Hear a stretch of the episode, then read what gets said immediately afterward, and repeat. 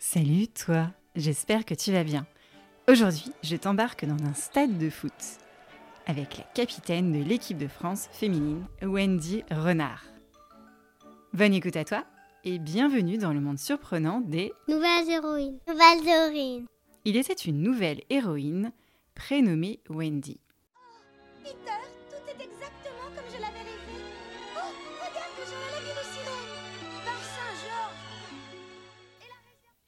Non, pas cette Wendy. Cette Wendy. C'est parti, Wendy Renard Wendy Renard De la tête Le tournant de cette finale, Magri qui tourne ce ballon, qui enroule parfaitement sur la tête de Wendy Renard. Wendy est née en 1990 en Martinique, près de Fort-de-France, oui, de l'autre côté de l'océan Atlantique. Elle est la dernière d'une fratrie de cinq sœurs du côté de sa maman et sept sœurs du côté de son papa. Oui, une vraie équipe de foot. Wendy reçoit une éducation très stricte, avec une grand-mère et une mère qui lui inculquent ce que le mot respect veut dire. Encore petite, mais déjà très grande, avec une maman ancienne footballeuse en modèle, Wendy rêve de tacler le ballon rond. À l'école, dans la cour de récréation, elle joue très naturellement avec les autres au foot. Et à la maison, elle sort discrètement et joue au ballon en cachette sur le parking d'à côté.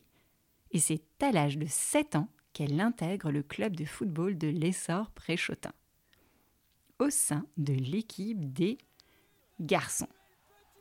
Toujours plus grande que petite, à 8 ans, Wendy voit l'équipe de France de foot gagner sa première Coupe du Monde. France, 48e minute. Emmanuel Petit qui était parti de ses 16 mètres 50, qui a appelé ce ballon et Il qui vient, pas les Brésiliens. il vient crucifier l'équipe du Brésil. C'est fini, Et c'est fini. L'équipe de France est championne du monde. Vous le croyez ça L'équipe de France est championne du monde en battant le Brésil.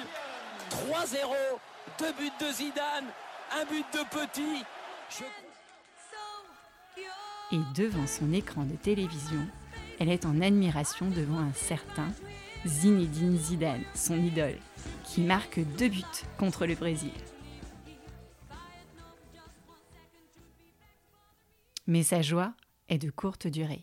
Et alors que la France célèbre encore ses champions, Wendy doit dire adieu prématurément à son champion à elle, son papa, qui meurt d'un cancer du poumon.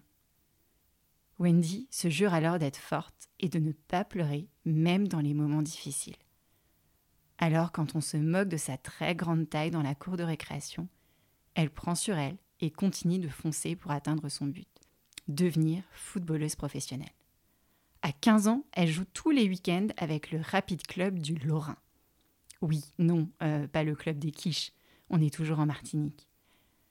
Puis un jour, elle est repérée et passe le concours d'entrée du Centre national de formation et d'entraînement de Clairefontaine, en métropole. Oui, Clairefontaine, le centre d'entraînement des Bleus. Oui, non, euh, pas les claviers que tu utilises à l'école. Mais elle échoue au test. Déterminée, Wendy ne baisse pas les bras pour autant et est appelée par l'entraîneur de l'équipe de l'Olympique lyonnais pour intégrer le centre de formation. C'est alors le début d'une grande histoire d'amour avec le club des Guns. Oui, celui-là même où Karim Benzema fit ses premières armes. Marqué le tir au but vainqueur, la gardienne de l'Olympique lyonnais. Et juste derrière, Wendy Renard, la seule joueuse à avoir remporté les 11 titres consécutifs en championnat. C'est elle qui va soulever la Ligue des Champions ici à Cardiff. La deuxième consécutive pour l'Olympique lyonnais qui garde son trophée. La meilleure équipe d'Europe, elle est là. C'est l'Olympique lyonnais. Elle fait monter le son, évidemment. Wendy Renard pour soulever ce trophée. Et voilà, c'est fait. Magnifique. Elle a alors 17 ans et joue ses premiers matchs officiels en équipe de France des moins de 19 ans contre l'Angleterre. Wendy n'aura qu'un seul objectif, performer, réussir et surtout rester le plus longtemps possible au plus haut niveau.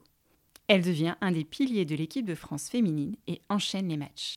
Elle comprend que c'est 1m87 qui la complexait plus jeune sous son principal atout pour le poste de défenseur qu'elle occupe sur le terrain. À 32 ans, Wendy est considérée comme la meilleure défenseur au monde et l'une des meilleures joueuses du monde. Elle a joué plus de 434 matchs et marqué plus de 141 buts.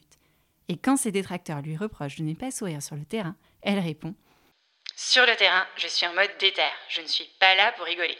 Droit au but, on vous dit. Aujourd'hui, Wendy rêve de remporter un titre avec l'équipe de France et espère mettre encore plus en lumière le football féminin qui était encore méconnu il y a dix ans, pour attirer plus de jeunes filles à dribbler comme elle le ballon rond. Voilà, c'était l'histoire de Wendy Renard, ou plutôt le début de la grande histoire de sa vie. J'espère que ça t'a plu. Psst, si tu fermes les yeux et te concentres très très fort, je vais te dire le message de Wendy. Celui qui veut son respect se le procure. Et mon petit doigt magique me dit que Wendy aura elle aussi une étoile sur son maillot de l'équipe de France. Wendy et ses coéquipières sont la preuve que Allez les Bleus ne s'accordent pas qu'aux masculins. Nouvelles Héroïnes est un podcast produit, écrit et raconté par Céline Steyer. C'est moi. Et inspiré par mes deux filles. Ce sont elles.